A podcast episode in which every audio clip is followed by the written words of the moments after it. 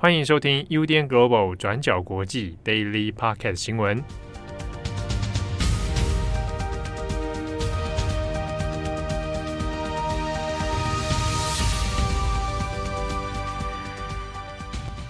Hello，大家好，欢迎收听 UDN Global 转角国际 Daily Podcast 新闻。我是编辑会议，我是编辑佳琪。今天是十二月二十九号，星期三。那在今天呢，我们有两则比较就是沉重的国际新闻要跟大家分享。那首先的第一则呢，是跟香港有关的。香港的国安处在今天二十九号清晨六点左右，突然间发动突袭，然后逮捕总共六名跟立场新闻有关的高层，还有前董事。同时呢，也出动了将近两百名的国安人员，搜查立场新闻的办公室。国安处的拘捕理由是以涉嫌串谋发动煽动刊物罪为名，在没有提出任何事证之下，当场拘捕这六个人，然后就把他们带走调查。那这件事情呢，也是引起香港社会震惊，担心立场新闻会不会成为下一个苹果日报，面临停运的命运。那我们先来讲一下这被逮捕的六个人，他们的背景是什么？那他们的年龄呢，是介于三十四岁到七十三岁，那分别是立场新闻前总编辑和现任董事钟沛权，代理总编辑林少彤，前董事会的四名成员分别是周达志、吴婉仪、方敏生以及何韵诗。那这六个人呢，其实都有不同的背景。钟沛权是现任的立场新闻董事，也是前总编辑。他是在今年的十一月一号宣布，因为家庭的原因而辞去立场新闻总编辑的这个职位。那钟沛权的妻子其实也是新闻工作者，那她叫做陈佩敏，她是前苹果日报的副社长。那目前也因为被控勾结外国势力，是正在被还押当中。那现在两夫妻都面临失去自由的一个状况。那现在呢，立场新闻总编辑的职位原本是交由副总编辑林少彤来接任，但是因为林少彤今天早上也被逮捕了，所以他也宣布即刻辞掉总编辑的这个职位。那另外，其余被逮捕的四个人都是立场新闻的前董事成员。那周达智是立场新闻的前科学版编辑，那吴霭仪是香港前立法会议员。方敏生是社会工作者，以及最后一个也是我们大家可能比较熟悉的创作型歌手何韵诗。那何韵诗，我们这边也会提一下，他原定呢是要在接下来二零二一年的一月二号举行他的线上演唱会。那如今因为他被逮捕了，所以很有可能这个线上演唱会也是会被取消的。过去几个月，何韵诗的演唱会其实也是面临一波三折的状况。他原本最初的计划是要在九月举行共七场的演唱会，但是场地呢却是无故被取消，因为当局就通告说何韵诗现在已经被执法的部门密切关注，所以就取消了他的演唱会场地。那当时候，何韵诗就在脸书上面宣布，他决定让演唱会呢变成是以线上直播的方式进行。然后他更写了一句 “JMGGJ”，那 “JMGGJ” 是什么意思？那它其实就是粤语的拼音缩写。他当初在接受立场新闻采访的时候，他就说这个意思，如果我们翻译成中文，有点像是呃为什么要这么怕，或者是不用这么害怕的意思。那现在呢，何韵诗被逮捕之后，那这个关键词 JMGGJ 也成了粉丝们的一个呃互相鼓励，然后也支持何韵诗的一个关键字语。好，那接下来我们要讲一下，那这一次这六个人被逮捕是有几个重点的。那像是第一个，在苹果日报之后，官方现在是不是要开始对付立场新闻了？那再来第二点是，官方指出的。串谋发布煽动刊物罪，那其中的煽动到底是怎么定义的？那我们先来讲第一点。那像是在今年六月，我们大家可能都还有印象，就是苹果日报因为被断了金流，所以面临被迫停刊的一个命运。那当时候社会就很担心，立场新闻很有可能就是继苹果之后被对付的下一个对象。那尤其立场新闻过去其实很多次都被指控他抹黑香港的执法单位，他的报道偏颇，而且具有误导性。那甚至呢，保安局的局长邓炳强也是直接点名立场新闻煽动仇警的情绪。所以看到可以在言论空间这样子一个迅速紧缩的状况，再加上苹果日报停刊的效应之下，立场新闻就在今年的六月二十八号发了一个文告说。文字狱已经降临香港，当时候他们就决定做出最坏的打算，来降低对赞助者或者是作者还有编采人员的风险。这样子，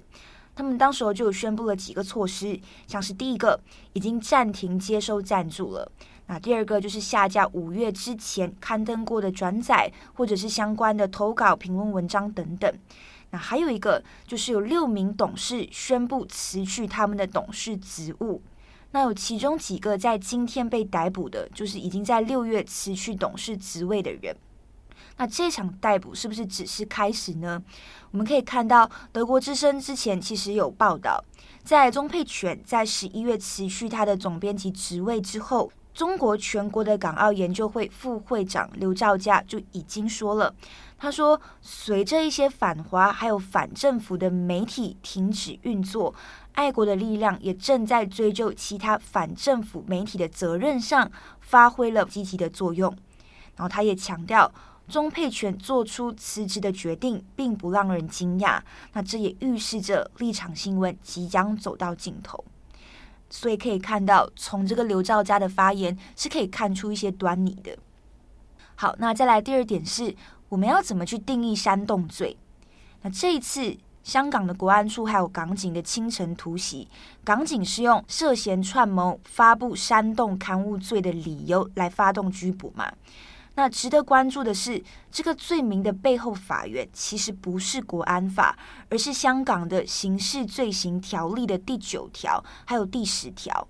那但是呢，官方这一次却非常大阵仗的出动大批警力，然后甚至还有国安单位的人出动，也可以看到是对香港新闻传媒发出一个非常大的恐吓。那这个涉嫌串谋发布煽动刊物罪的定义是：串谋刊印、发布、出售、分发、展示或者是复制煽动刊物，就算是犯罪。那什么样的内容才可以被算是煽动呢？其实就香港政府现在的解释来看，范围是非常广泛的。那我们依据刑事罪行条例的第九条，它的定义是：只要你可以引起对香港司法的憎恨、藐视，或者是激起呃叛离等等，或者是你加深香港不同阶层居民间的敌意等等，那这一些都可以算是涉嫌煽动。那这个串谋发布煽动刊物罪的由来，其实最早可以追溯到港英时期的一九三八年煽动条例。啊，但是呢，这个条例在香港一九六七年的六七暴动之后，香港司法单位几乎没有再以这个罪名来整治任何人，或者是整治社会。那是一直到港版的国安法在二零二零年实施之后，这个煽动的罪名也就顺理成章成为了国安法整数之外的一个法律工具。香港政府呢，就透过这样子一个呃模糊还有广泛的定义来解释，然后用来处置反送中的抗争者还有新闻媒体。那像是呃李智英，还有一些苹果高层早前就曾经被逮捕嘛。那他们在前一天，其实也就是昨天的二十八号，才被相关单位追加控诉发布煽动刊物的罪名。那而且在七月份的时候，创作儿童绘本《阳春十二勇士》的香港言语治疗师工会，也是同样呢被以意图引起孩童憎恨香港的这一个罪名，然后也是被控发布煽动刊物罪。好，那这是截至我们中午录音之前的最新状况。那在今天被逮捕的这一些人士呢，目前还没有最新的相关细节或者是最新状况。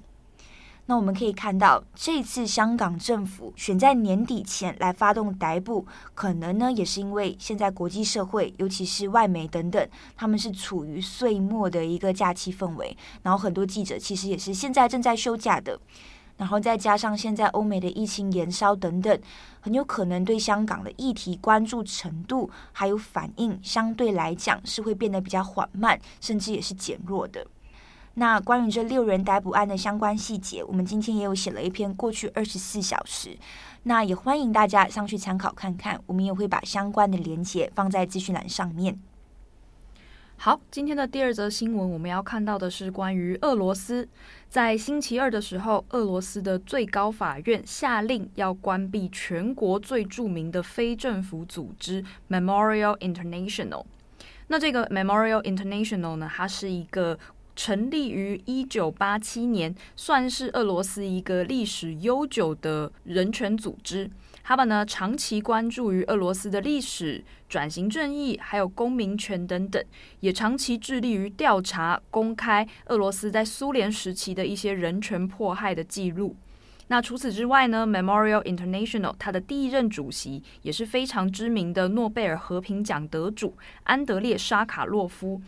那沙卡洛夫呢？他过去曾经是俄罗斯的首席核武科学家，也是所谓的苏联氢弹之父。那虽然呢，他自己是一个核武专家，但后来也是因为坚持和平，也反对核武器的使用与扩散，那多次呢跟苏联当局的意见有所分歧。那后来呢，沙卡洛夫就开始转而关注苏联解体后的一些政治转型啊、民主运动啊、人权迫害等等的议题。那他也担任了这个 Memorial International 的第一任主席，后来呢就获得了诺贝尔和平奖。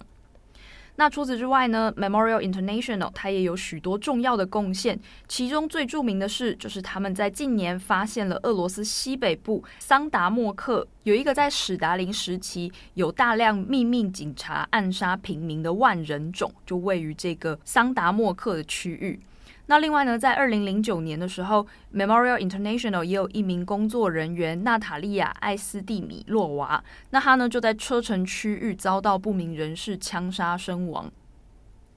那不过呢，到了现在，这个组织他们现在正面临的是俄罗斯政府针对他们提出了非法组织的指控，因为呢，俄罗斯当局认为 Memorial International 他们很有可能是由境外势力所资助的。并且呢，他们指称 Memorial International 他们是由外国代理人来提供大量的资料，刻意扭曲俄罗斯的历史。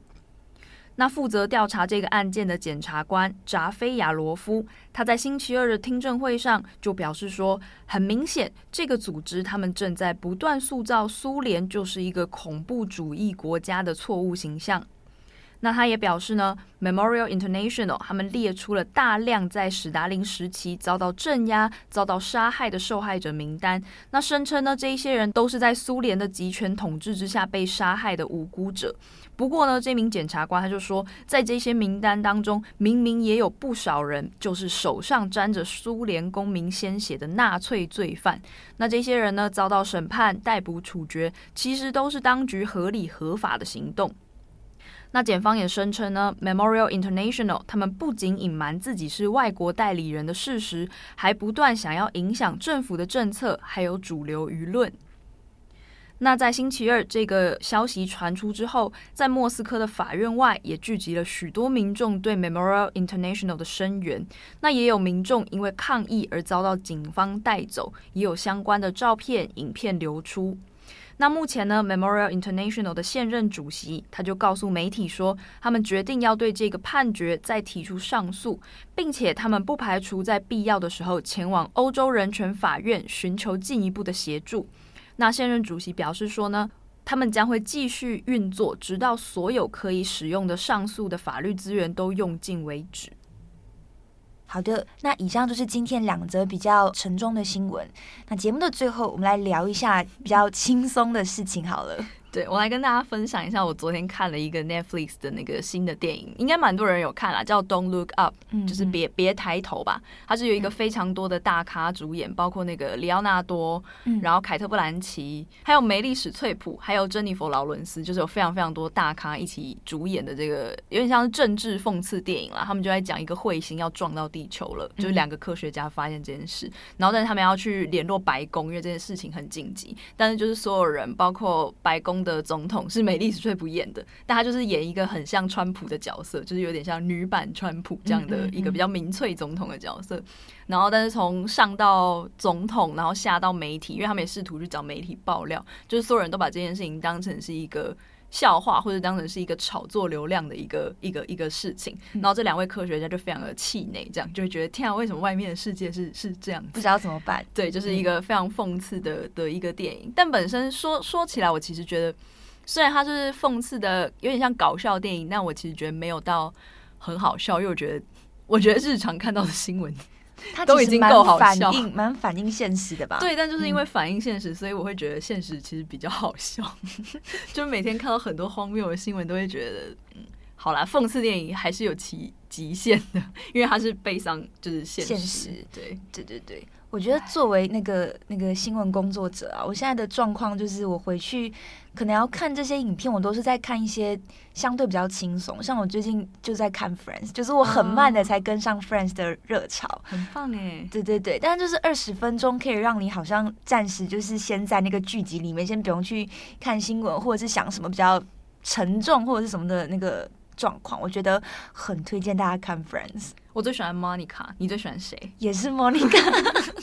我真的好喜欢 Monica，哦，对，她好美哦。然后我现在再看回来，他们之前不是有那个二十周年的那个预告片嘛？嗯、我就想说，我一定要等我追完十是十季，对不对？诶，十几，我有点忘记了。对对对，就是追完全部的集数之后，我要来好好看这二十周年的那个预，就是那个片段，我觉得一定很感人。对，会会很感人。然后里面有一些很好笑的梗，但是到这么多年之后，你再看他们重新讲一次，你就会觉得啊，百感交集，就是很怀念。对对对。好了，那以上就是今天的 Daily Podcast。我是编辑佳琪，我是编辑会议，祝大家有个愉快的一天，拜拜，拜拜。感谢大家的收听，想知道更多详细内容，请上网搜寻转角国际。